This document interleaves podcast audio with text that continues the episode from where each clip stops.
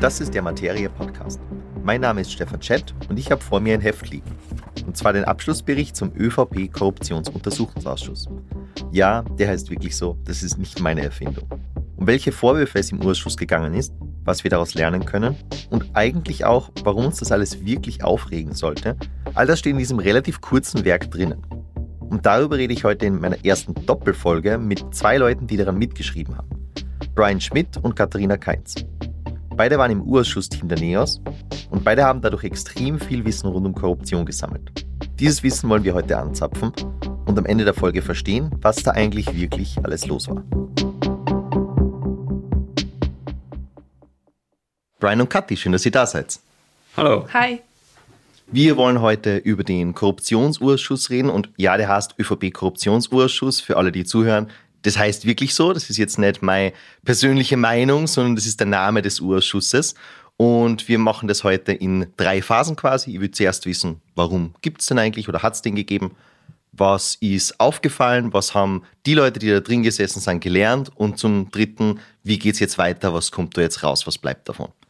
Und da fangen wir vielleicht gleich mal damit an. Erzählt mir mal, warum der so heißt und wie die Erwartung war. Ja, also, dass der ÖVP-Korruptionsuntersuchungsausschuss so heißt, wie er heißt, liegt eigentlich nicht an den Neos, sondern vor allem an den anderen Parteien wie FPÖ und SPÖ, die diesen Wunsch geäußert haben. Ja, Neos hätte lieber einen Rechtsstaatlichkeitsuntersuchungsausschuss gehabt, um hier umfassender ermitteln zu können. Und vor allem, da ist auch das Thema besser eingegrenzt. Es geht um Korruption, um Postenschacher. Äh, und das, das wäre halt eben der Wunsch gewesen. Und vor allem, es wäre auch nicht so gebrandet auf die ÖVP. Das war natürlich dann noch ein bisschen populistisch, dass man den so genannt hat. So ist es halt gekommen. Neos hat da sich leider nicht durchsetzen können. Aber es ist schon hauptsächlich um die ÖVP gegangen, oder waren da eh alle anderen drinnen und haben dann erfolgreich ihre Namen rausverhandelt? In der historischen, also ich mache jetzt den historischen Aufriss quasi, muss man, glaube ich, dran denken, dass es war ja die Fortsetzung des Ibiza-Urschusses, der erkennbar für alle einfach verfrüht geendet hat, ähm, in Aktenlieferungen, die noch ausständig waren. Und was im Ibiza-Urschuss rausgekommen ist, der wurde eingesetzt zu einem Zeitpunkt, wo der Ibiza-Skandal eine FPÖ-Geschichte war. Und äh, während quasi die Justiz und das Parlament gleichzeitig durch die Akten und vor allem durch die SMS gegangen sind, ist immer mehr klar geworden, wie groß das Ausmaß innerhalb der ÖVP auch ist und ist die immer mehr in den Fokus geraten. Und deshalb war das offene Thema ganz eindeutig bei der, bei der ÖVP zu verorten, auch wenn es einzelne Geschichten sehr wohl weiterhin gegeben hat, die noch in die FPÖ hineingestrahlt haben und teilweise auch Sachen aufgegriffen wurden, Grundmechaniken der Korruption in Österreich, die es auch schon davor schon gab und wo wir durchaus auch ähm, längere Vergleiche ziehen können. Aber der thematische Fokus, der sich aus dem Ibiza-Komplex raus entsponnen hat, war akut schon stärker bei der ÖVP. Das kann man schon zugeben. Und du hast Grundmechanismen der Korruption angesprochen. Das heißt, komplett naive, offene Frage. Wir können abzweigen, wohin wir wollen, aber was ist denn rauskommen? Also, wie korrupt waren denn diese Jahre? Fangt ruhig an, wo ihr wollt. Ja, das ist eine sehr große Frage. Wie korrupt ähm, waren diese Jahre, war dieses System? Was sehr deutlich hervorgetreten ist, wir haben verschiedene Mechaniken der Korruption in Österreich, die schon sehr lange wirken, Einfallstore. Und aber bei dieser Machtfülle, die die ÖVP unter Kurz angehäuft und in einem engen Team zusammengezogen hat, haben einfach viele dieser Mechaniken auf einmal immer schneller ineinander gegriffen. Und ich würde auch nicht davor zurückzuscheuen, zu sagen, dass da ein, ein Machtrausch und ein Grenzverlust ähm, entstanden ist. Und das war, also der, der Urschuss hat einen sehr breiten Blick auf, auf das Korruptionssystem gehabt und ich glaube, das war auch sehr wichtig, weil man da gesehen hat, wir haben die Inseratenkorruption, die Beeinflussung von Medien, wir haben Postenkorruption, wir haben die Eingriffe in Straf- und Ermittlungsverfahren und dass das alles so zusammengespielt hat, hat die Leute einfach entgrenzt und hat einfach, weil wenn ich mittels Postenkorruption im Finanzministerium schon seit 20 Jahren bis in die kleinsten Abteilungen die Inseratenschaltungen steuern kann, dann habe ich die Möglichkeit, von dieser Postenkorruption ausgehend, mir die Medien zu bespielen mit Geldern, mit Inseraten. Und gleichzeitig habe ich, weil ich weiß, ich habe die Justiz im Griff über die dort eingesetzten Leute, habe ich vor dem Teil auch wieder keine Sorgen. Und so ist quasi alle Korrektive, die irgendwo bestehen, haben sie einfach in dieser Zeit ausgehebelt und deshalb sind die in eine schon eigene Liga gegangen, was das Ausleben der diversen korrupten Handlungen angeht. Da waren jetzt viele Themen drinnen und arbeiten wir es einfach nacheinander durch für die Säulen, damit am Ende quasi soll jeder, der auch nicht den Urschuss verfolgt hat, ungefähr verstehen, was da rausgekommen ist, was die Probleme sind, was vielleicht Lösungen sind. Und fangen wir vielleicht mit Postenkorruption oder äh, wir sagen ja oft Postenschacher dazu. Ich weiß dieser Debatte, ob dieses Wort einen anderen Hintergrund hat. Ich habe im Vorfeld auf die Wikipedia-Seite geschaut und anscheinend ist das Wort nicht antisemitisch, weil es schon so lange Teil der österreichischen Debatte ist. Aber wir können ja Postenkorruption dazu sagen, nur dazu, das ist dasselbe quasi. Kathi, du hast ja einen Artikel für Materie geschrieben, der heißt How to Postenschacher. Was ist da passiert? Was ist euch da im, gerade im Urschuss aufgefallen, wie das funktioniert? Ja, also wir haben verschiedene Systeme festgestellt, wie Leute an Positionen gelangen, wo sie eigentlich nicht hin dürfen aufgrund ihrer Qualifikation. Und ähm, ja, da haben wir, haben wir verschiedene Methoden gefunden in den Akten und das aufgezeigt. Also zum Beispiel, dass eine Person eigentlich nicht über die nötige Qualifikation äh, verfügt, aber indem man äh, dort ansetzt, wo man sich die Qualifikation holen kann, also zum Beispiel auf einer Fachhochschule, dass man dort den Zugang einfach selbst steuert und sagt, ja, also der ist mir lieb und den möchte ich gerne haben für diese Ausbildung. So kann ich eben schon den Flaschenhals sehr eng ansetzen, dass nur die Personen die Qualifikation machen dürfen, die ich halt möchte. In weiterer Folge kommen nur diese Personen dann in die engere Auswahl für den Job. Das heißt, ich kann schon vorzeitig ansetzen. Wie steuert man, wer an einer FH aufgenommen wird? Ja, das äh, ist ein, ein, sehr schwieriges Spiel. Ähm, eigentlich gibt es ja in Österreich die Hochschulautonomie. Das heißt, nur die FH bzw. nur die Uni entscheidet, wer genommen wird. Und das sollte eigentlich nach transparenten Kriterien geschehen, die ja auch auf der Website überall stehen müssen. Gibt es ein Assessment Center, gibt es einen Aufnahmetest etc. Wir haben ähm, zum Beispiel zwischen dem BMI und der FH Wiener Neustadt ein sehr engmaschiges Kooperationssystem, möchte ich es jetzt einmal nennen, festgestellt wo eben ein Ministerium schon sehr weitgehend Einfluss nehmen darf auf die Bewerber und Bewerberinnen, um nicht zu sagen, selbst die Personen aussuchen darf, die eigentlich dann in den Genuss dieses Studiengangs kommen dürfen. Und dieser Studiengang ist in weiterer Folge dann Voraussetzung, um eben einen höheren Posten zu bekommen. Das ist natürlich ein großes Problem, weil wenn man sich jetzt zum Beispiel äh, anschaut, auf der WU gab es eine Riesendebatte, weil ein Hörsaal, OMV-Hörsaal oder was weiß ich genannt werden soll und das war schon ein Aufschrei. Auf der anderen Seite dürfen aber Ministerien so einen weitgehenden Einfluss auf Studiengänge und auf FHs ausüben. Das ist wirklich bedenklich in meinen Augen. Also, dass man hier so, so einen weitgehenden Einfluss zulässt. Also, man kann die Qualifikation gezielt ausstreuen, also nur die eigenen Leute sie geben. In diesem Bericht, anhand von dem wir auch dieses Gespräch führen, steht ja, dass viele Leute das interimistisch machen und dann aufgrund dieser Erfahrung, die sie dann an der Job gesammelt haben, dazukommen. Habt ihr da Beispiele, wo das besonders auffällig war? Oder spricht überhaupt was dagegen? Weil eigentlich funktioniert das Argument, oder? Ja, das ist auch ein sehr guter Punkt. Ähm, eben ein weiterer Trick ist, dass ein, ein Posten vakant ist und man muss halt jetzt den schnellstmöglich mit irgendjemandem interimistisch besetzen, damit die Abteilung äh, geführt werden kann. Und dann sucht man sich halt jemanden aus, der eigentlich nicht über diese Qualifikation verfügt oder nicht die nötige Berufserfahrung dafür hat, aber den sucht man sich aus und setzt ihn auf diesen Posten. Und einfach indem er diese interimistische Tätigkeit ausübt, verfügt er ja dann über diese Berufserfahrung, die ihm vorher gefehlt hat. Und wenn es dann zur tatsächlichen Ausschreibung dieses Postens kommt und man sich bewerben kann, dann kann diese Person äh, überraschenderweise natürlich dann sagen, ja, ich, ich habe ja schon erfolgreich hier ein halbes Jahr diese Abteilung geleitet. Und es führt das System natürlich ad absurdum was wir halt sehen, ist, dass es weitergeht. Gestern wurde einfach der je nach Geschmack als zweithöchster Beamtenposten der Republik bezeichnete ähm, Präsidialchef und Generalsekretär des Bundeskanzleramts genau nach diesem System bestellt. Der ist als Büroleiter des Generalsekretärs unter Kurz ins Bundeskanzleramt gekommen. Ähm, nachdem jetzt in der Zwischenzeit diverse Leute, Vorgänger von ihm, gehen mussten, letzten Herbst sein Vorgänger gegangen, wurde er interimistisch, ohne Ausschreibung, handverlesen von Bundeskanzler Nehammer auf die Position des Präsidialchefs gesetzt.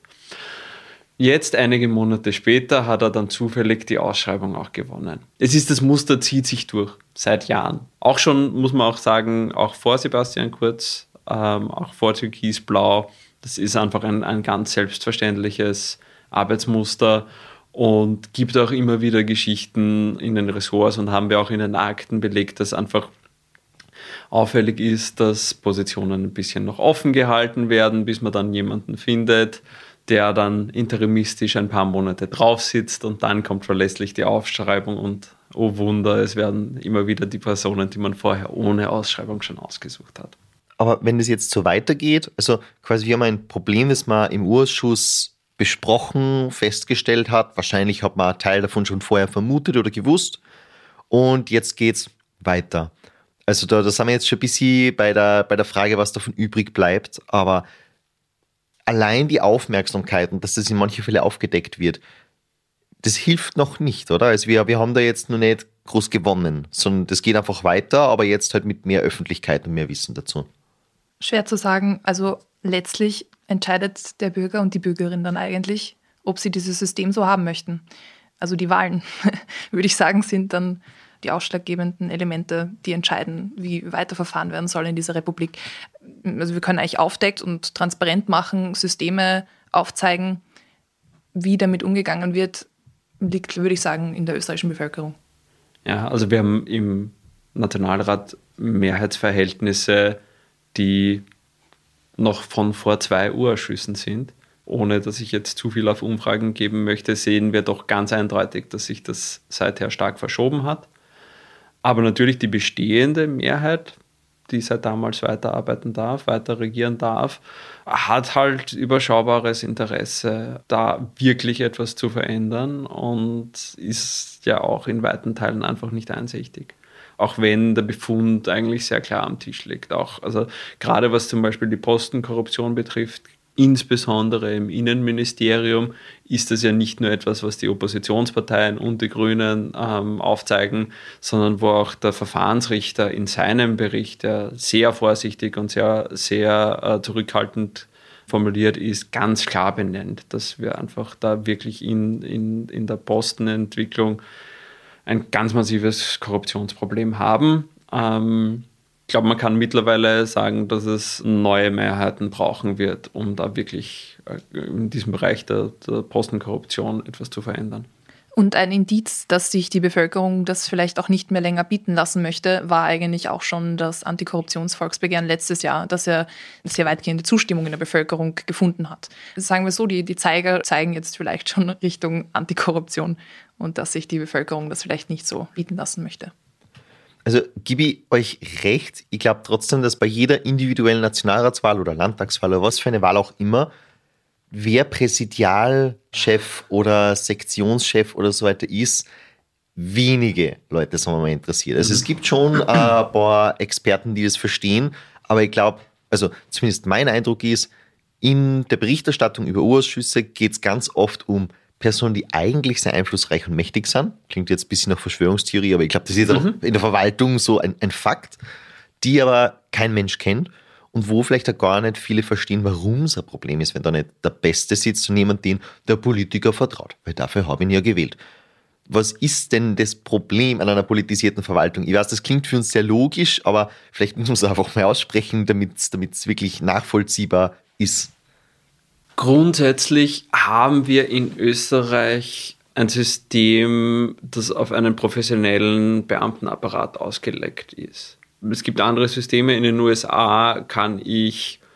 sehr weite Teile des Beamtenapparats einfach politisch austauschen. Wenn eine neue Regierung kommt, dann sind das nicht nur neue Minister, sondern neue Abteilungsleiter, wie auch immer die Organisationseinheiten dann heißen. Bis zum dritten Untersekretär kann ich quasi politisch neu austauschen. Das ist das System dort. Wir haben ein System eines, eines professionellen Beamtenapparats, der eigentlich für Kontinuität sorgen soll, streng entlang des Legalitätsprinzips einfach arbeitet, mit einer politischen Spitze. Und nur die Spitze ist politisch ausgetauscht. Was wir de facto haben, ist, dass über die diversen Tricks, die wir jetzt schon genannt haben, über Geschäftseinteilungsänderungen, da kann man, wir empfehlen den Bericht und, und äh, Katis Artikel, äh, sehr viele Formen der Postenkorruption nachlesen. Über all diese Tricks werden sehr wohl wieder nur politisch gefällige Personen gerade an die entscheidenden Beamtenpositionen gesetzt. Das ist quasi eine, eine unehrliche Situation, die wir haben und die natürlich für falsche Anreize sorgt. Es wird ein Ministerium umgebaut, also jetzt nicht physisch, nicht gemauert, sondern also, umgefärbt. Äh, sondern es wird, es wird organisatorisch komplett umgestellt, neue Abteilungen geschaffen, nicht weil das besser zu verwalten ist so mit diesen Abteilungen, sondern weil man dann bei der Gelegenheit wieder Leute neu besetzen kann. Das heißt, es wird einfach Energie verschwendet auf eine Organisationsänderung, die in Wirklichkeit nur eine parteipolitische Umfärbungsaktion ist. Weil man diese organisatorischen Änderungen machen muss, wenn man sonst nach rechtsstaatlichen Prinzipien nicht die eigenen Leute reinsetzen genau. dürfen. Also auf diesen professionellen Beamtenapparat, den wir eigentlich haben sollten, Sektionschefs, die höchste Verwaltungsebene, ist, die sind zeitlich befristet, nicht an Wahlen gebunden, aber an zeitliche Verträge befristet. Ansonsten AbteilungsleiterInnen sind eigentlich unbefristet. Das heißt, wenn ich wen besetze, dann ist diese Person weiterhin dort. Das heißt, wenn sich die Regierungsfarbe ändert und ich die Person auf einmal nicht mehr mag, die meine Vorgängerin ausgesucht habe, dann ändere ich halt einfach die Abteilung. Jetzt gibt es eine neue Abteilung, Pech, du bist deinen Job los, kriegst eh weiter dein Gehalt, das nächste Geldverschwendung, weil die Leute weiter bezahlt werden müssen, äh, weil sie vor diesen Umfärbeaktionen quasi geschützt werden sollen. Und dann habe ich eine neue Person, die dann wieder zufällig die Ausschreibung gewinnt. Das ist das, ist das große Problem an dieser unehrlichen Situation, die wir haben. Mir kommt vor, wir als Neos sind jetzt in dieser Situation, wir sind ein bisschen die Balkonmuppets, weil wir sind halt noch nie in einer Bundesregierung gewesen. Viele sagen, ah, na, es sind alle gleich und ihr wart noch nie da. Würden wir natürlich bestreiten, aber es ist ja unser Kernthema. Alle anderen waren schon oder sind gerade in einer Bundesregierung. Gibt es da Unterschiede? Weil ich nehme an, dass das im Wesentlichen alle Parteien betrifft, aber zum Beispiel die Grünen haben ja doch auch in der Vergangenheit immer wieder mit Antikorruption geworben. Sitzen da jetzt auch lauter Grüne in die Ministerien oder behalten die dann, die, die davor da waren? Oder wie, wie läuft das da?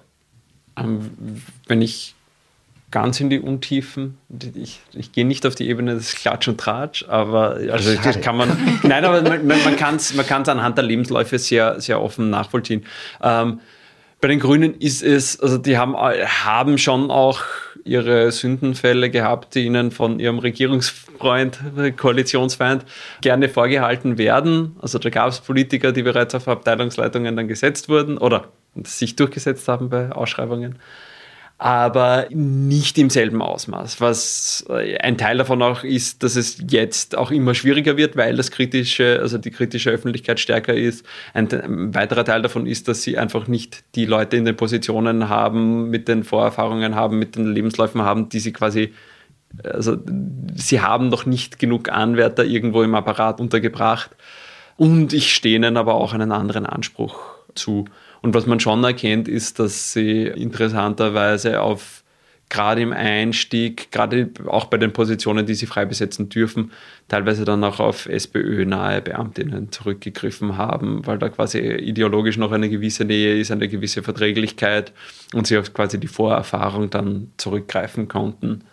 Ja, also den Unterschied sieht man schon. Und umgekehrt, was ich vorher angesprochen habe, das extreme Ausleben seitens der ÖVP hat man halt auch in einem, in einem anderen Ausmaß, wie es FPÖ und SPÖ nie erreicht haben. Jetzt gar nicht wegen höheren moralischen Ansprüchen und kann ich hoffen, aber ich glaube, dass es weniger daran liegt, als dass einfach die Machtfülle nicht so gegeben war, Das einfach, also ich war ja selbst für SPÖ-Regierungsmitglieder tätig und also das hätte man sich schlicht und einfach nicht annähernd getraut, was da getan wurde, weil es halt auch ein, einen mächtigen Gegenspieler gab mit der ÖVP. In jedem Ministerium Leute der jeweils anderen Farbe noch zugegen sind, die man dann quasi auch schützen will. Aber auch, ähm, es haben wir auch noch FPÖ-nahe Beamte unter SPÖ-MinisterInnen weit, weiter Karriere gemacht, weil einfach, wenn der Lebenslauf sie prädestiniert hat, dann hat man sich nicht getraut, da einfach so drüber zu gehen. Und dieses Nicht-Trauen war bei der ÖVP nicht mehr spürbar in, in den letzten Jahren. Aber nichtsdestotrotz ist es eigentlich nicht Sinn der Sache, dass im Verwaltungsapparat politisch gefärbte Personen sitzen. Also weder rot, blau noch schwarz. Und ja, die ÖVP hat das natürlich auf die Spitze getrieben, aber es ist längst kein neues System gewesen. Es gab davor natürlich auch schon äh, rote Abteilungsleiter, Sektionschefs ähm, etc. Die hat man halt, wie der Brian gesagt hat, halt leben gelassen gegenseitig, weil wie du mir, so ich dir. Aber das ist trotzdem etwas, wie es nicht sein sollte. Also es sollte einfach der politische Hintergrund ähm, nicht ausschlaggebend sein für einen Job im Ministerium. Und gleichzeitig kommt mir vor, dass es in den letzten Jahren eigentlich so schlimm war wie noch nie. Also vielleicht kriegen wir es nur mehr mit. Aber Allah schaut daran, dass man sieht, zumindest wie ich durch Medien verfolge, korrigiert es mir, wenn ich falsch liege, wie viele blaue sind denn nur da oder sind die schon alle umbesetzt worden? Oder dass Schwarze zu Türkise und wieder zu Schwarze umbesetzt worden, dass quasi eine ÖVP-interne Machtverschiebung im Beamtenapparat gegeben hat, das ist schon, wie du sagst, dreist oder, oder frech eigentlich in der Qualität. Hat sich das mit der Zeit geändert oder ist das jetzt quasi ein einmaliger Ausrutscher oder sind wir einfach insgesamt besser worden in Sachen Korruption? Also jetzt im, im besser klingt jetzt andersrum, als es meine, aber ihr wisst, mhm. wie die Frage gemeint ist. Ja, ich glaube, äh, allein, dass wir jetzt nicht mehr über Postenschacher sprechen, sondern über Postenkorruption, zeigt eigentlich schon, dass es einfach eine größere Aufmerksamkeit auf dem Thema gibt und dass man jetzt einfach sensibilisierter ist als Bevölkerung, als, als Bürgerinnen und als Bürger, dass man genauer hinschaut. Weil früher waren gewisse Dinge selbstverständlich, dass man sich, dass man sich in Kammer getroffen hat, gewisse Posten abgesprochen hat. Das war halt normal. Und ich glaube, da findet schon ein gewisses Umdenken statt, auch in der Beamtenschaft. Und das ist etwas, was zu begrüßen ist. Ist trotzdem noch ein langer Weg, keine Frage. Aber wir reden hier jetzt schon über Postenkorruption und das ist, klingt ja einfach schon viel schlimmer. Findest du? Mir, mir nämlich Postenschacher ist was, das, das versteht jeder und lehnt jeder so instinktiv mhm. ab. Deswegen verwende ich tendenziell einen Artikel über Postenkorruption, weil es mhm. klingt dann ein bisschen technischer, weil es ein, wie gesagt, neues Wort ist für was, mhm. was wir eigentlich schon hätten. Mhm. Also vielleicht sollte ich das okay. überdenken, okay. aber ich hätte das gar nicht so, so ich finde das Wort gar nicht lieb, ich finde das so eingemauert falsch. Also ich glaube, mhm. du kannst jeden Österreicher fragen und der sagt, ja, Postenschacher ist furchtbar. Aber halt eine Realität. Aber es machen, also das ist, das ist halt schon dieses, dieses, also ich glaube, das ist viel, weil wir jetzt vorher auch über die Konsequenzen geredet haben. Viel in der Wahrnehmung, gerade was Postenkorruption, Postenschacher betrifft, ist, ist das Gefühl in der Bevölkerung machen alle und wenn ihr mal in der Regierung seid, dann macht ihr auch. Ne? Dieses Nivellieren, das ist alle gleich, ist in der Wahrnehmung schon sehr stark, aber wie die Kathi gesagt hat, es tut sich sehr wohl was und um etwas mehr Optimismus hineinzubringen, es sind halt nicht nur die Wahlen, die was verändern werden und nicht nur die noch ausstehenden Reformen, sondern in der Beamtinnenschaft tut sich was. Einfach weil das alles aufgebrochen ist, merkt man in manchen Ministerien, dass die Leute nicht mehr so mitspielen. Von außen betrachtet merkt man es dann daran, wenn Ausschreibungen besonders lange offen sind, ähm, nach, nach Kommissionssitzungen dann noch länger keine Ergebnisse sind oder auch gab auch Fälle, teilweise noch in den Urschuss hineinreichend, wo wir dann gemerkt haben, dass sich Leute nicht mehr in Kommissionen setzen, weil dieses alte Spiel, ich weiß, was ich dann zu entscheiden habe, bevor ich überhaupt in den Raum hineingehe, bevor ich denn die erste Kandidatin gehört habe, da gibt es immer mehr Leute, die das nicht mitspielen wollen teilweise. Und ihre Karriere ja. dafür riskieren, oder? Hm? Weil, so wie ich das verstanden habe, mit, gerade mit Postenbesetzungen, die durch Kommissionen entschieden werden, da wird ja doch sehr viel Druck ausgeübt, dass du dich am Ende für die politisch gewollte Person entscheidest. Das heißt, die, die nicht mehr mitspielen, riskieren dann ja eigentlich ihren eigenen Karrierefortschritt oder sogar ihren Job an sich. Also den Job an sich haben sie als Beamtinnen in, in der Regel, also sie dürfen dann weiter in einem Kammerl sitzen, aber ihren Fortschritt riskieren sie damit. Aber das ist auch, glaube ich, schon auch eine Veränderung, dass innerhalb, also durch das Aufbrechen während der Laufzeit des Untersuchungsausschusses, dass die politische Führung stark an Macht verloren hat, an faktischer und sich nicht mehr so, also wie gesagt, es gibt die Bereiche, wo es hinreichend durchgefärbt ist, dass sie es weiter durchziehen. Ähm, Im Innenministerium wird das noch lange dauern, bis das aufbricht, aber es gibt in einigen Ministerien können sie sich einfach nicht mehr so austoben, wie sie in diesen Jahren zuvor gemacht haben. Und das ist schon ähm, eine Veränderung, die durch diesen Blick und, und durch die Transparenz, die der Urschuss mitgeschaffen hat, gemeinsam mit Medien, gemeinsam mit Justiz, erreicht wurde. Allein wenn man sich anschaut, die Leitung der Bundeswettbewerbsbehörde, wie lange die jetzt schon vakant ist, wie viele Stellungnahmen und Gutachten da bereits eingeholt wurden, weil ÖVP und die Grünen sich hier nicht einig wurden, auch weil der, die Aufmerksamkeit der Öffentlichkeit so stark auf diesen Posten gerichtet ist, dass man sich nicht traut, diesen Eiertanz zu beenden. Also das ist, das ist eigentlich ein gutes Zeichen.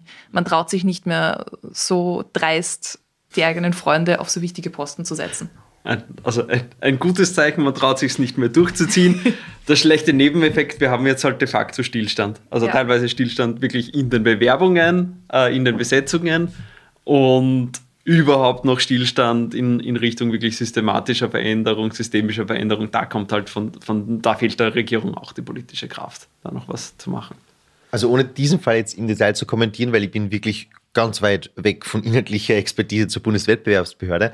Aber wenn es jetzt dann so Fälle gibt, wo, keine Ahnung, ist jetzt ein, ein Grüner und ein ÖVPler und einer von den beiden soll es werden und die boxen das irgendwie durch, wäre dann nicht der logische Schritt, der von alle total happy äh, durchgehen würde, jemand Dritten zu nehmen, der das kann? Oder gibt es diese Leute gerade nicht in dieser Causa? Ich will jetzt niemanden der Kandidatinnen und Kandidaten was unterstellen, aber es klingt für mich von außen so, als wäre das oft das Problem, dass es halt zwei politische Präferenzen gibt und auf die dritte, nämlich einfach schauen, wer am qualifiziertesten ist, kommt ja gar niemand. Wenn ich da jetzt also auf diese aktuellen Beispiele und wir haben zwei, drei, also Bundeswettbewerbsbehörde, ähm, was auch schon sehr lang dauert, ist das Bundesverwaltungsgericht. Das ist nicht mehr so, dass ÖVP-Kandidaten gegen grüne Kandidaten irgendwie da anlaufen würden und man sich nicht einigt, sondern es gibt in beiden Fällen Kandidaten mit sehr klarer ÖVP-Nähe und es gibt andere Personen, die keine Parteinähe erkennbar haben und auch hinreichend Qualifikation hätten. Und das ist, das muss man schon offen sagen, also quasi da, da laufen noch die ÖVP-Verbindungen gegen eine, eine andere offene Welt.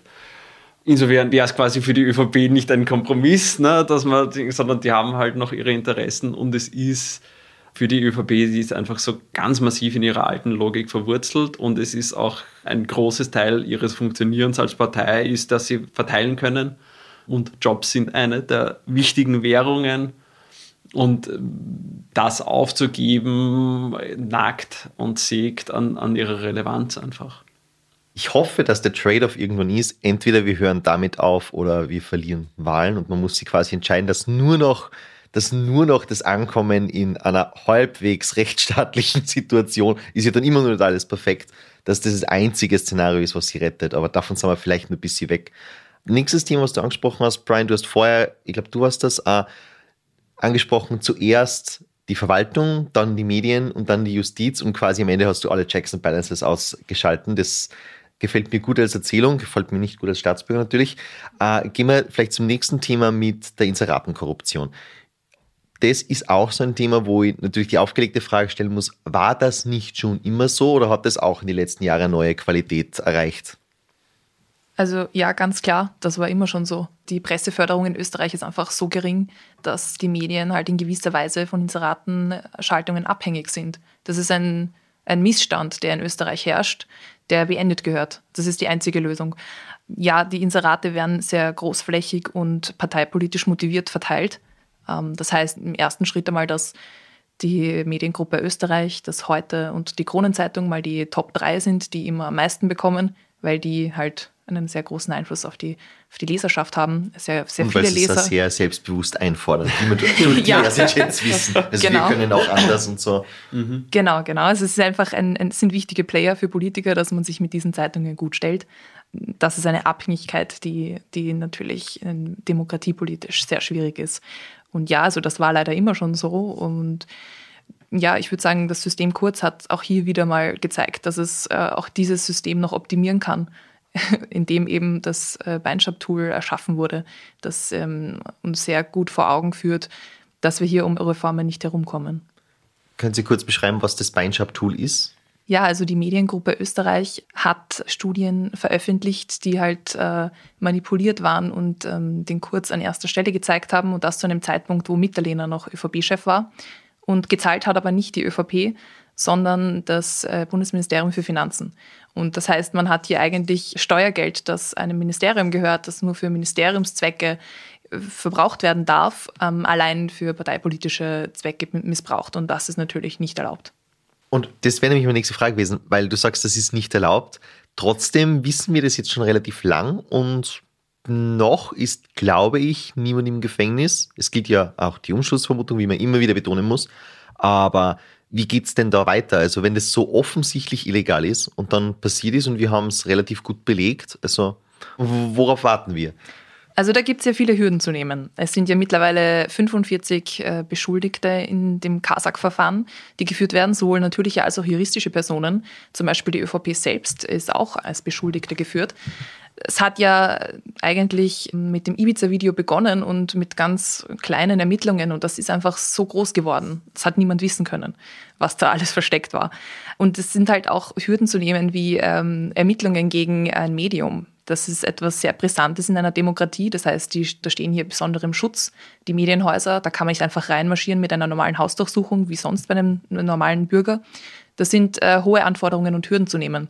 Dass wir hier noch längst nicht mit den Ermittlungen am Ende sind, zeigt auch der Auswertungsstatus von den, von den Schmidt-Chats, der ja ich weiß nicht, ich glaube bei 15 Prozent, 20 Prozent liegt. Also es ist einfach noch so viel nicht gesichtet, dass man hier noch nicht abschließend sagen kann, hier ist die Anklageschrift. Also da fehlt einfach noch zu viel. Also vielleicht gleich ein Apropos dazu, was die Schmidt-Chat betrifft. Wenn man da dann vielleicht auch daran sieht, warum das alles so dauert, ist es ja nicht so, dass die Justiz einfach den gesamten Akten, also den gesamten SMS-Bestand von Thomas Schmidt irgendwie durcharbeiten kann, soll und wird. Was sie tun, ist, sie gehen einzelnen Geschichten nach. Das heißt, also Katja hat es vorher genannt, das Kasach-Verfahren, weil es um diese ähm, Bestellung von einem FPÖ-nahen Bezirkspolitiker zum auf eine hohe Funktion in der Casinos Austria. Das war quasi der erste strafrechtliche Teil, der aus dem Ibiza-Komplex dann ermittelt wurde. Die Justiz geht dem nach und kommt dann drauf, Moment, aber diese Postenbesetzung war ja vielleicht im Abtausch für eine andere, die davor kommt. Und dann geht sie dieser anderen Postenbesetzung nach und kommt drauf, aha, Moment, diese Person wurde da hingesetzt, weil die geholfen hat, etwas an die Medien äh, zu geben. Und das hängt wiederum mit diesen Umfragen zusammen, wo mit Steuergeld hantiert wurde. Aha, okay, jetzt sollten wir vielleicht bei dem noch reinschauen. Und so hängt das alles zusammen und so arbeiten sie sich immer tiefer. Und deshalb dauert es auch einfach und ist schwierig und eine eigene Herausforderung für die Justiz, wirklich einzelne Sachverhalte dann abzuschließen und zu sagen, okay, das ist ein Komplex, den kann ich zur Anklage bringen, separat in, in der Geschichte mit den, also ich schaue immer ein bisschen Beinshop-Komplex, weil es hier ein relativ kleines Rad, aber es ist halt medial bereits etabliert. Ähm, in dem Komplex ist der Sachverhalt schon sehr klar, aber es hängt eben wieder mit ähnlichen Mechanismen, wo die gleichen Player das bei anderen Zeitungen auch gemacht haben, zusammen. Und deshalb konnte man quasi das eine nicht anklagen, weil man, die Justiz soll ja nicht einen äh, Beschuldigten, einen Angeklagten in zehn aufeinanderfolgenden Verfahren jeweils hinsetzen, sondern alles, was in einem großen Komplex zusammenhängt, soll auch auf einmal behandelt werden. Deshalb dauert es und deshalb dauert dieser gesamte Komplex jetzt schon Jahre und deshalb wird es auch noch länger dauern, bis wir wirklich rechtskräftige Urteile ähm, über mehrere Personen in dem Zusammenhang haben. Wobei ja immer wieder mal Gerüchteartikel, sage ich mal, kommen, dass so die Kurzanklage steht bevor und so weiter. Es wird immer mal wieder kolportiert. da geht es ja meistens momentan darum, dass er vom Urschuss falsch ausgesagt hat, er wüsste von, ich sag mal pauschal, Dinge, die Thomas Schmidt für ihn gemacht hat, gar nichts. Das ist das, wo, das ist das Einzige, was momentan wirklich belegbar ist, oder? Und beim Rest muss man eben nur rumsuchen, muss man sie eben erst ein Gesamtbild machen und wie du sagst, erst ein Gesamtbild formen, bevor man eine Anklage machen kann. Ja. War, also was wie weit belegbar ist, nach strafrechtlichen Standards will ich jetzt gar nicht beurteilen. Was da der Unterschied ist, ist einfach die Aussage im Untersuchungsausschuss ist einfach eine abgeschlossene Handlung, die man beurteilen kann im Verhältnis zu gewissen SMS etc., die man jetzt kennt und die eben nicht zusammenhängt, weil die nicht im Abtausch für was anderes gemacht wurde, weil er die nicht zu 20 anderen Sachen ähnliche Falschaussagen hatte etc. Deshalb ist das ein Teil, der abgeschlossen behandelt werden könnte und wo es, wir wissen jetzt nicht, wie es genau aussieht, aber wo es im Justizministerium mittlerweile an höchster Ebene angekommen, die Entscheidung seit langem kurz bevorsteht, dass man weiß, wie es mit dieser Anklage jetzt weiterginge. Das ist gar nicht so sehr, dass jetzt in anderen Punkten nicht auch schon sehr viele Indizien, sehr viele Beweise auf dem Tisch liegen, sondern einfach, das ist halt, weil das ein sehr abgeschlossener Komplex ist. Das ist einfach diese eine Falschaussage. Also verstehe, warum das jetzt lange dauert und warum äh, die Justiz lange braucht, um so etwas zu formen. Aber speaking of Justiz, danach, also als die ersten dieser, wie sage ich, Enthüllungen äh, aufgekommen sind, hat es eine große Kampagne gegen die WKSDA gegeben, die zwischendurch auch noch weitergeht, wenn was aufflammt. Wie schlimm ist es und wie seriös ist es vor allem? Weil ich denke mal einerseits, wenn ein Politiker, der, dem die Anklage jetzt droht oder der halt offensichtlich auch wegen Vorwürfe das Amt verlassen musste, sagt, na, das stimmt alles gar nicht, das sind rote Netzwerke. Für mich ist es halt so, ja, eh, klar. Aber Andererseits habe ich das Gefühl, dadurch, dass der Sebastian Kurz so populär war, hat das schon viele Leute zumindest interessiert und vielleicht da das Vertrauen in die Justiz ein bisschen zerstört. Wie seht ihr das? Ich würde sagen, wir sehen hier sehr gute Arbeit von der ÖVP, die es geschafft hat, wirklich die WKSDA als Abteilung der Staatsanwaltschaft herausgepickt hat und eben ja, versucht, seit Anbeginn kurz die ÖVP, alle, die dazugehören, zu schützen, indem man sich eben auf die WKSDA versteift und ihnen sagt, ihnen unterstellt, das wären linke Netzwerke. Die WKSDA ist jetzt nicht perfekt in keinster Weise. Sie macht natürlich auch Fehler wie jede Staatsanwaltschaft. Aber in den Akten, und es waren doch 25,5 Millionen Seiten an elektronischen Aktenbestand, haben wir jetzt überhaupt keine Hinweise finden können, dass es hier linke Netzwerke gäbe. Das heißt, es ist einfach von einer ja, staatstragenden Partei wie der ÖVP, die sämtliche Justizminister in dieser Republik auch gestellt haben, eigentlich ein sehr trauriges Spiel, wie man hier mit der Justiz umgeht. Und vor allem, ich denke mir halt, es gibt nur diese eine Justiz. Wir können nicht ausweichen auf ein anderes System. Sie ist für eine Demokratie äh, und für den Rechtsstaat einfach so wichtig, und da einfach Zweifel zu streuen, das auszuhöhlen, dieser Schaden ist einfach nicht mehr wieder gut zu machen. Und das finde ich, es ist in meinen Augen einfach das Verwerflichste, was man hier der ÖVP vorhalten kann. Also das stört mich persönlich einfach enorm, dass man hier so mit der Justiz umgesprungen ist man, man, kann auch eine, eine Rückwirkung dann wieder auf diese überlangen Verfahren fast schon ähm, konstatieren, weil die Justizministerin hat es jetzt leider in den letzten Jahren nicht geschafft, irgendwie personell aufzustocken. Also das ist immer wieder Thema. Steffi Crisper ist immer mit Anfragen dran, um das zu beobachten und muss immer wieder sehen, dass sich einfach der Personalstand bei der WKSDA nicht besser wird. Und die sagen auch öffentlich, ja, sie haben, sie haben teilweise Probleme mit den Bewerbungen. Ja, ich meine, wenn mir die Regierungsspitzen, die Regierungs eine, die größere Regierungspartei irgendwie alle paar Wochen ausrichtet, dass ich äh, schrecklich bin und ein linker Sündenpfuhl, dann will ich dort vielleicht auch nicht hingehen oder will ich dort nicht bleiben und, und fühle ich mich auch nicht gewertschätzt und unterstützt in meiner Arbeit. Also das ist, glaube ich, schon auch eine negative Folge, ähm, die das Problem dann wieder schlimmer macht, weil natürlich sind die langen Verfahren für sich sind ein, ein Problem und wären eben nur durch mehr und besseres Personal irgendwie behebbar. Wenn ich noch anschließen kann zur Frage quasi, wie wird es in der Bevölkerung aufgenommen, diese Kampagne, war ich jetzt relativ überrascht, weil also der Standard hatte eine Market-Umfrage kürzlich zur Wahrnehmung von Korruption in Österreich. Ein Viertel hält das Land für sehr korrupt. Drei Viertel der Österreicherinnen halten die ÖVP für korrupt oder sehr korrupt. Und was ich da, also wir durften ein bisschen die Daten anschauen und was ich da recht interessant fand, dass die Justiz bei den ÖVP-WählerInnen weiterhin einen gar nicht so schlechten Ruf hat. Also mehr ÖVP-WählerInnen halten die ÖVP für korrupt als die Justiz. Ähm, Great job. also so ganz funktioniert dürfte es nicht haben für sie. Ähm, wer massiv alle für korrupt hält, sind die FPÖ-Wählerinnen. Ja, also vielleicht ist es der ÖVP ähm, eher gelungen, ihre unter kurz geliehenen ähm, Leute zurück an die FPÖ zu verlieren oder weiter an die FPÖ zu verlieren, die jetzt dort sitzen und alles schrecklich halten, um jetzt keine anderen Worte zu bringen.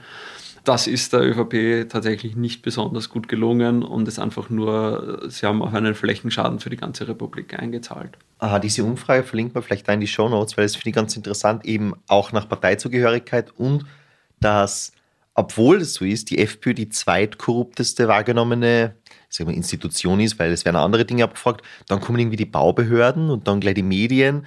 Ganz interessante Studie, die da rausgekommen ist. Aber ich gebe euch recht, dass das halt ein, ein äh, nicht ganz funktionierendes, aber trotzdem furchtbares Gefecht der ÖVP ist.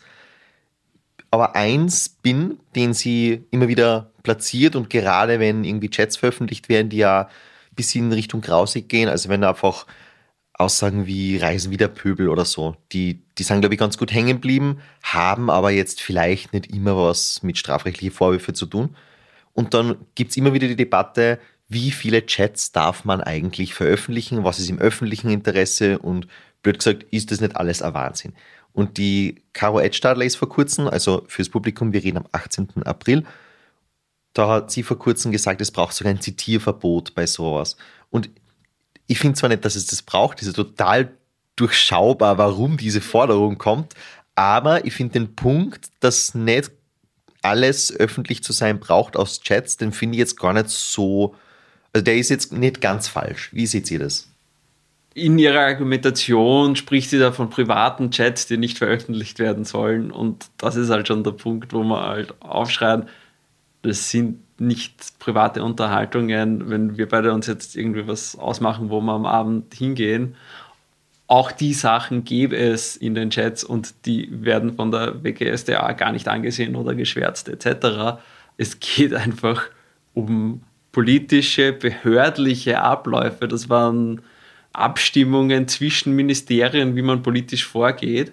Wenn die sauber in Akten nachvollziehbar wären, dann bräuchte man keine Chats. Dann bräuchte man keine Chats auswerten, wenn wir in den Akten nachvollziehen können, tatsächlich, warum wurden welche Entscheidungen getroffen. Wenn die Frage, wer Chef der österreichischen Beteiligungs AG, in der Milliarden an Bundesvermögen verwaltet werden, wenn diese Frage faktisch in den SMS von Tom Schmidt ausgedealt wurde, dann müssen wir die anschauen. Und dass der Tonfall dort ähm, grausig ist, ist von strafrechtlich nicht besonders relevant, aber was sie und wie sie und um welche Uhrzeiten sie sich was ausgemacht haben, ist relevant. Und deshalb müssen solche Chats ausgewertet werden. Ähm, und es gibt das Recht auf Akteneinsicht und es gibt Pressefreiheit, Redaktionsfreiheit wodurch Sachen dann auch veröffentlicht werden. Aber es gibt auch ein, ein strenges Medienrecht. Es darf nicht jede SMS jeder involvierten Person da irgendwie rausgebracht werden. Es gibt immer die Schranke, ob das auch quasi von öffentlichem Interesse ist. Und das ist es schlicht und einfach. Es ist einfach, wie wurde mit den Jobs der Republik umgegangen, wie wurde mit dem Vermögen der Republik umgegangen und mit den Institutionen der Tonfall ist kein Zufall und ist nicht einfach Charaktersache dieser Personen, sondern spricht ja auch davon, wie mit der Republik umgegangen wurde. Ich habe nur eine sehr offene Frage, weil ihr ja quasi in dieser Insider-Position seid und sehr viel mehr wisst und gelesen habt drüber und selber dabei wart als viele andere in diese auch nicht medienöffentlichen Urschüsse. Und zwar Gibt es etwas aus dem Urschuss, was euch überrascht hat? Also ich kann mir nämlich vorstellen, so als normaler politikinteressierter Staatsbürger da drinnen zu sitzen, kann einerseits sowas sein wie, wow, jetzt, jetzt bin ich quasi dabei, jetzt, jetzt verstehe ich es dann wirklich. Und andererseits kann ich mir vorstellen, dass man da extrem zynisch wird, wenn man versteht, wie es wirklich passiert. Was, was ist euch da besonders aufgefallen? Also ganz, ganz freie Frage. Kann auch ein Fun Fact sein oder wie immer. Ja, der Umgangston, ähm, der hat mich natürlich schon sehr überrascht. Ja, das sind hochbezahlte Politiker, die es nicht schaffen, wie wir jetzt hier sachlich und rational über ein Thema zu sprechen. Man muss sich ja nicht äh, bei allem einig sein, aber dennoch waren, waren einfach sehr viele untergriffige Bemerkungen an der Tagesordnung und das hat mich sehr erstaunt. Wir sind dann einfach da gesessen, haben uns nach hinten gelehnt und gehofft, dass es bald vorbei ist und dass wir uns wieder der Sache widmen können. Aber es war nicht schön zum Anschauen und ich habe mich oft wirklich fremdgeschämt, weil halt auch Journalistinnen und Journalisten dabei gesessen sind. Ich habe gedacht, wow, ich sitze ja jetzt bei einer Fraktion dabei und andere führen sich so auf. Es war unangenehm manchmal. Mhm. Für mich persönlich. Ja. Ich war schon vorher zynisch.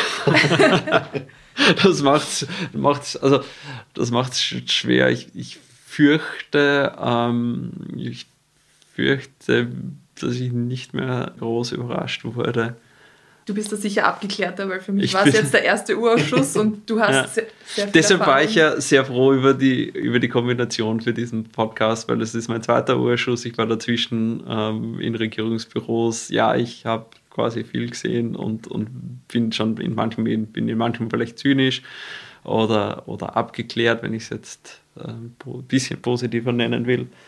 Was mich nicht überrascht, aber erstaunt bis fassungslos gemacht hat, ist, wie unwillig die Betroffenen und ihre Parteifreunde, insbesondere aber nicht nur von der ÖVP, waren, die Grundproblematik schon zu sehen. Abgeordnete, die dann auch in der Pause sagen, naja, aber dann dürfen wir ja gar nichts mehr machen, wenn wir nicht da intervenieren dürfen. Sie sagen dann nicht intervenieren, es ist ja nur informieren.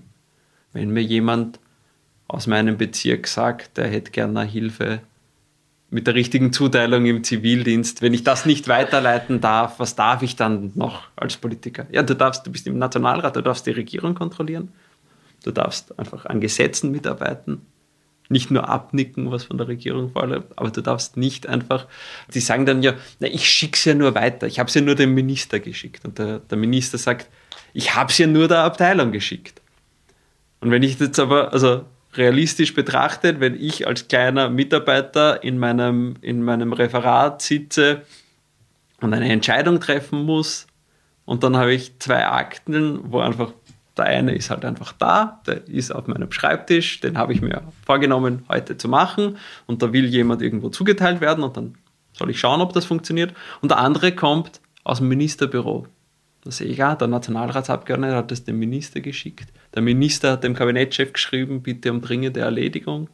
Der Kabinettschef hat das weitergeleitet an die Abteilung und hat gesagt, bitte um Erledigung. Und dann habe ich diese zwei Fälle und soll jetzt unbeeinflusst beide anschauen und sagen, wer kriegt welche Zuteilung. So rein aufgrund der gesetzlichen und rechtlichen Voraussetzungen. Oder glaube ich vielleicht doch, wenn der Minister das schon weitergeschickt hat, dann sollte man den vielleicht dringend anschauen, bevor dann eine Nachfrage kommt. Und vielleicht sollte der richtig ausgehen, bevor dann eine Nachfrage kommt. Deshalb fassungslos, dass weiterhin Abgeordnete da sitzen und sagen, naja, das, ich habe ja nur, ich darf ja nur, das werde ich ja noch, was soll ich denn sonst machen? Deine Arbeit wäre meine Idee gewesen, aber naja. Mir kommt vor, dass ein bisschen Kulturwandel, also vielleicht gerade was die ÖVP angeht, ich bin mir nicht sicher, ob es bei SPÖ und FPÖ in große Teile sehr anders ist. Die sind momentan in Opposition. Ja, also, also wenn, eh, aber wenn, jetzt ganz ja. generell das Politikverständnis früher, also mhm. ich würde es vielleicht nicht nur auf die ÖVP beschränken, ich, nein, ich weiß nein. nicht, ich würde gar nicht gegen alle austeilen, aber früher war es halt schon ein bisschen so in einem Staat von Proports mit ich helfe meine Leute, meine Klientel, meine Freunde, ich gebe denen eben, wie du gesagt hast, Jobs, aber ich kann auch Dinge weiterleiten. Ich kann halt schnell mal von meiner Position was zu einer anderen hochrangigen Position und dann schauen wir, dass das schon erledigt wird. Und da werden wir jetzt nicht jeden gleich behandeln müssen, weil das hat es halt einfach nicht braucht in einem kleinen Land, wo jeder jeden kennt. Jetzt kommt diese Realität mit, es braucht halt doch sowas wie objektive und unabhängige Verfahren und qualifizierte Besetzungen, kommt jetzt langsam und klopft an die Tür der Parteien und gerade die ÖVP die keinen anderen Modus kennt, weil sie einfach länger an der Macht ist, als ich im Leben bin, checkt es nicht. Also ich glaube wirklich, teilweise ist das so einfach ein Ja und die ehrliche Reaktion, weil sie es wirklich nicht anders wüssten, wie sie es machen sollten. Also es ist, die Job Nein, es ist die Job Description in diesem Apparat, in diesem Partei-Regierungsapparat, der einfach verwachsen ist. Das sind nicht getrennte Apparate für die, ist die Job Description so. Und jetzt, also jetzt kann ich so die Uralt-Geschichten, ich, ich, ich weiß noch, kann man ja notfalls noch rausschneiden, ähm, eine Geschichte aus, aus dem SPÖ-Club, wo ähm, Säulenheiliger Kreisky, der, der sich ähm, zu Zeiten der Alleinregierung irgendwann die, die, die Sorge einer Mitarbeiterin, weil, die, weil er die Heuland angetroffen hat, angehört hat, weil der Mann auf eine OP gewartet hat und die Krankenkasse wollte es nicht zahlen, dass man den nach Deutschland verlegt und das dort macht. Und er hat zum Hörer gegriffen und hat das erledigt. Und ich bin froh, dass die Person behandelt wurde. Ich kenne die Person nicht. Ähm, ich bin froh, wenn, wenn jemand behandelt wird, aber das, ich weiß noch, ich habe das vor zehn Jahren die Geschichte gehört und weiß noch, aber so, ja, okay, aber das ist halt einfach so ein, ein politischer Gefallen und es ist. Das Problem ist halt einfach, was, wenn dessen Frau halt nicht zufällig dort gearbeitet hat, wo sie das Glück hat, dass sie dem Kanzler das, das vorweinen darf. Und ich sehe halt die, die Aufgabe und eigentlich auch unsere Rechtsordnung sieht die Aufgabe von PolitikerInnen halt nicht, das im Einzelfall dann für den, der herkommt, zu regeln, sondern einfach das System so zu verbessern, dass es funktioniert. Und vielleicht, also ich, ich denke mir immer so, quasi, was wäre die richtige Intervention, wenn irgendwelche Beihilfen zu langsam ausgezahlt werden, dann sollte ich eigentlich nicht zum Minister gehen und der Minister nicht äh, aktivieren, warum hat der Huberbauer in Dupfing seine, seine Beihilfe noch nicht bekommen, sondern ich soll sagen, ich habe jemanden, der wartet seit fünf Monaten auf seine Beihilfe, warum ist das noch nicht? Und dann, wenn die fragen, na, wer ist denn das, sollte ich sagen, na, na, wie, es gibt mehr als einen?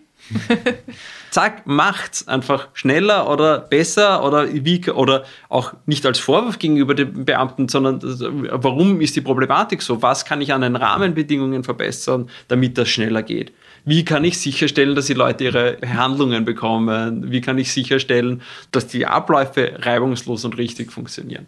Und nicht wie kann ich einfach durch politischen Zuruf den einen Fall, der zu mir kommt, halt lösen. Ja, im, Verständnis ist ja dasselbe. Also vielleicht ist ja die Erklärung, warum in viele Bereiche keine Reformen kommen mit, naja, wenn wer ein Problem hat, dann soll er einfach zu mir kommen, dafür wollen sie mir alle. Mhm. ich glaube, wir sind dann was dran. Ich glaube, eine gute Analyse. Ähm, ich werde meine letzte Frage nur mal äh, wiederholen, weil, also super Antworten, ich werde sie ja sicher nicht rausschneiden. Nur ich habe eigentlich was anderes gemeint, nämlich mit, was was euch überrascht hat, anhand von, also jetzt schon die inhaltliche Dimension mit, also Kathi, du hast gesagt, der Umgangston. Und ich denke mir aber, ich gehe damit gewisse Erwartungen in solche Urschüsse, also jetzt auch nur als Medienbeobachter. Nämlich, ja, dass die ÖVP Postenkorruption betreibt, wenig überraschend, dass der Sebastian Kurz in private Chats anders kommuniziert, wenig überraschend. Gibt es irgendwas, was durch den Urschuss aufgekommen ist, das inhaltlich neu ist, vielleicht auch einer der Vorwürfe im Bericht oder wie auch immer, wo ihr euch wirklich inhaltlich gedacht habt, ah, dass das passiert, das ist wirklich überrascht positiv oder negativ. Also es könnte ja auch positive Überraschungen geben, dass irgendjemand auf einmal besonders kooperativ war oder so. Negativ überrascht. Äh, in dem Sinn hat mich eine erst kürzlich in Pension gegangene Beamtin, die über das BAC erzählt hat. Das ist das Bundesamt für Korruptionsprävention und Korruptionsbekämpfung und dort über Zustände berichtet hat, ähm, die sind echt abenteuerlich. Und äh, wenn man weiß, wie wichtig das Bug für uns eigentlich ist, dann ist es umso erschreckender. Weil das, die WKSDA, die Staatsanwälte dort, das sind ja nur ähm, einige wenige, die zum Beispiel für das Kasach-Verfahren, für den Ibiza-Akt verantwortlich sind. Die brauchen ja Beamtinnen und Beamten aus dem BMI, um überhaupt handeln zu können. Das heißt, die Hände und Füße der WKSDA sitzen eigentlich im BMI und genauer gesagt im BAC. Das sind eben speziell geschulte Beamtinnen und Beamte, die mit Korruption halt äh, sehr viel am Hut haben und sich dort auskennen. Und jetzt ist aber das BAC leider selbst politisch so derart durchdrungen, dass die WKSDA in vielen Fällen sich gar nicht getraut hat, auf die zurückzugreifen. Weil, wenn man gegen die ÖVP ermittelt, dann nimmt man sich halt nicht ÖVP-Beamte, die im BAC sitzen. Und wenn jetzt eine ganze Behörde ausfällt, ist das für die WKSDA natürlich auch ein, ein Riesendrama. Und auch das führt natürlich zu Verfahrensverzögerungen. Das heißt, die Wurzel, die, die sitzt ganz tief eigentlich in dieser Republik, nämlich in einem Korruptionspräventionsamt. Und das fand ich eigentlich sehr erschreckend. Also über diese Zustände, die diese Dame da berichtet hat, die fand ich sehr schlimm. Und man kann das ja alles nachlesen. Es gibt ja zu, jedem, äh, zu jeder Auskunftsperson ein Protokoll, ein wortwörtliches. Und das führt mich auch gleich zum nächsten Thema, wieso ich nicht, also ich, warum ich echt mir schwer tue, warum dieser Urschuss einfach nicht öffentlich ist, warum der nicht übertragen wird, warum man nicht hingehen kann. So wie bei jeder Nationalratssitzung kann ich als Bürger hingehen und mir das anschauen und mir selbst ein Bild davon machen. Oder ich drehe den Fernseher auf. Aber im Urschuss ist das nicht möglich. Da muss ich halt auf Medienberichte zurückgreifen oder ich lese mir die Protokolle durch. Und natürlich hat kein Mensch Zeit, sich für eine Auskunftsperson 60 Seiten durchzulesen. Aber es gibt ja eigentlich ein wortwörtliches Protokoll. Es ist ja alles öffentlich, was in diesem Urschuss gesprochen wird. Es gibt, werden sogar Zwischenrufe protokolliert. Also der Schritt hin zur Öffentlichkeit ist eigentlich so ein minimaler, den könnten wir uns wirklich zutrauen als Demokratie und als Gesellschaft. Und das wäre jetzt einfach so noch mein Wunsch am Schluss, den ich hier gerne noch formulieren möchte. Wobei ich auch erschreckend finde in deiner Geschichte, ich glaube, sehr wenig haben bis jetzt von diesem Bug gehört. Und dass etwas, das mit Korruptionsbekämpfung zu tun hat, im politisiertesten aller politisierten Ministerien. Also ich glaube, das ist jetzt weder ein strafrechtlicher Vorwurf, nur irgendwie großartig übertrieben, aber man weiß halt, dass BMI ist so schwarz ja. wie es geht. Dass das da angesiedelt ist, ist eigentlich auch schon erschreckendes Gesamtkonstruktion. Und bei uns die Ausschüsse, ich finde, das, das Argument ist mir ja zugänglich mit, sonst wird eine Medienshow. Aber gleichzeitig habe ich jetzt nicht großartig mitgekriegt, dass die inhaltliche Auseinandersetzung dort so wertvoll war.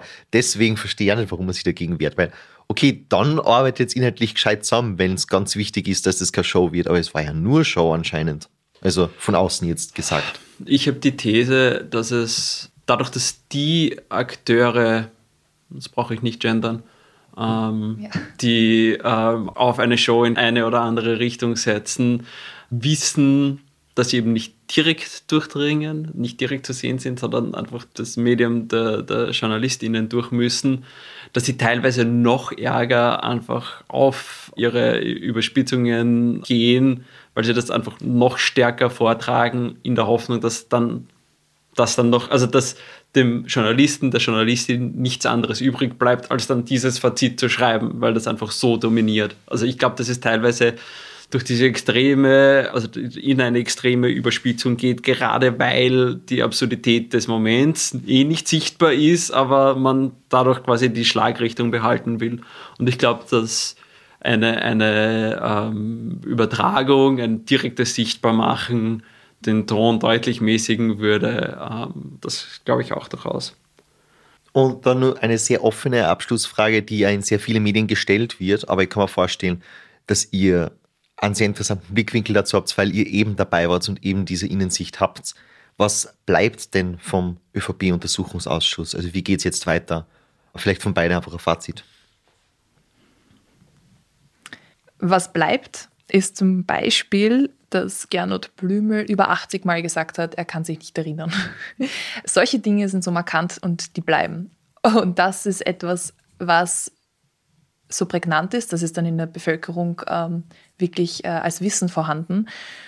Und das führt mich eben zur Ministerverantwortlichkeit, dass Ministerinnen und Minister in einen Urschuss kommen und sich wirklich trauen zu sagen, das weiß ich nicht, ähm, da war der und der zuständig, Puh, keine Ahnung, wie 10 Millionen Euro für Inserate ausgegeben wurden, das, da habe ich mich nie damit befasst das war auch einfach so erschreckend, weil jeder Geschäftsführer eines Unternehmens in Österreich wird zur Rechenschaft gezogen, wenn er irgendeinen Beistrich nicht erklären kann. Da gibt es ganz strenge Haftungsregeln im Gesetz.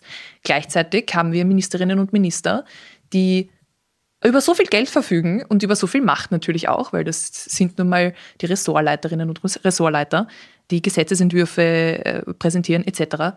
Und die werden nicht zur Rechenschaft gezogen. Die können sich wirklich dahinsetzen und sagen, ich habe keinen Laptop gehabt, ich kann mich nicht erinnern. Ich weiß gar nicht, wie ich jeden Tag den Weg in die Arbeit schaffe. Das war so erschreckend und da gehört dringend was gemacht. Also ich möchte doch an der Spitze einer Republik Personen sitzen haben, die erstens zurechnungsfähig sind und zweitens auch Verantwortung übernehmen für das, was sie tun. Nichts anderes erwarte ich mir ja auch von einer Firma, von meinen Mitmenschen. Also was bleibt, ist der Eindruck, dass entweder wirklich nur Inkompetenz oder Korruption die Erklärungsmöglichkeit die Klärungsmuster sind, oder? Das hast du dir zugesagt.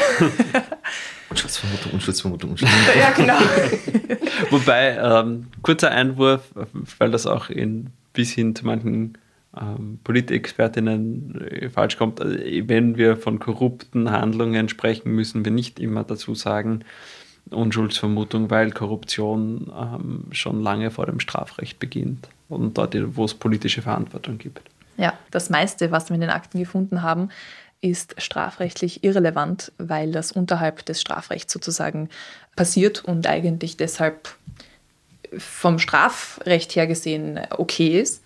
Allerdings gibt es für Beamtinnen und Beamten das Legalitätsprinzip. Das heißt, Beamte und Beamten dürfen nur das tun, was ihnen das Gesetz explizit erlaubt, im Gegensatz zu den Bürgerinnen und Bürgern, die das tun dürfen, was ihnen nicht verboten ist. Das heißt, die Beamtinnen und Beamten haben ja eigentlich einen engeren Handlungsspielraum und dieses Legalitätsprinzip wird durch die Bank überhaupt nicht eingehalten. Allerdings ist es nicht strafrechtlich relevant dann nehme die Unschuldsvermutung trotzdem nicht zurück. Weil nein, nein, natürlich, nein, äh, ja, nicht nur strafrechtlich, sondern es, es kann auch sein, dass wirklich alles sich als falsch herausstellt. Das waren alles Unterstellungen. Ah, das, Sebastian ja. Kurz hatte recht, rote Netzwerke geht überall. sich nicht mehr aus. Nein, also das, das, ähm, das geht sich nicht mehr aus. Es ist einfach wirklich faktisch nachvollziehbar, wie viel da passiert ist. Und was bleibt für mich übrig? Vielleicht düster und dann doch auch mit Optimismus ähm, ich glaube, dass ein massiver Vertrauensverlust übrig bleibt, den sich die Regierenden leider äh, herzlich verdient haben, der aber ein Schaden für die gesamte Republik ist und der aber gleichzeitig so groß ist, dass der Handlungsdruck aufrecht bleiben wird. Und es positiv formuliert, glaube ich, dass in den informierten, interessierten, beteiligten Kreisen das Wissen auch größer geworden ist. Ich glaube, dass in, in der Medienlandschaft die Funktionsweisen der Postenkorruption, die Funktionsweisen der Zurufe ähm, bekannter sind und dass damit auch die Grundlage dafür ist, dass man in Zukunft nicht, also man muss es aufgrund des Vertrauensverlusts, muss man es ändern und aufgrund des Wissens weiß man auch, wie man es verändern kann und an welchen Schrauben man in Zukunft drehen muss. Auch wenn ich glaube, dass es erst die nächste Regierungskoalition richten kann. Da war jetzt ein ganz ein bisschen gezweckter Optimismus dabei. Also ja, Vertrauensverlust, aber wir wissen, was wir theoretisch dagegen tun könnten, wenn wir wollten. Finde ich eigentlich auch okay, Schlusswort. das nehme ich. Danke fürs Dabeisein. Ich hoffe, alle kennen sich jetzt ein bisschen besser aus. Dankeschön. Danke.